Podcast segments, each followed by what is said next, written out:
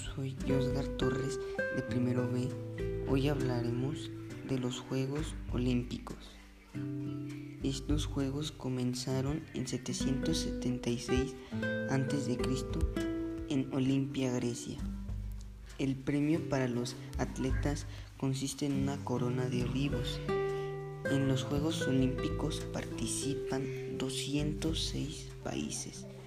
Entre ellos se encuentran México, Estados Unidos, Canadá, China, Australia, Brasil, entre otros muchos más.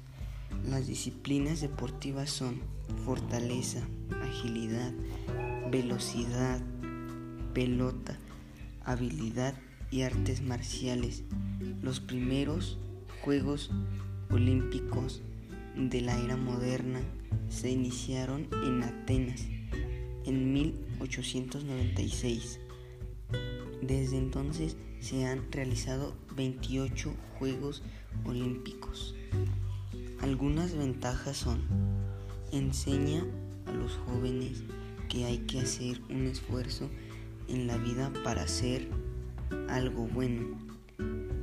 Nos ofrece un espectáculo fenomenal, entre otras muchas cosas más. Algunas desventajas son, mayoría de los que participan son perdedores, tienen más hombres que mujeres, entre otras más.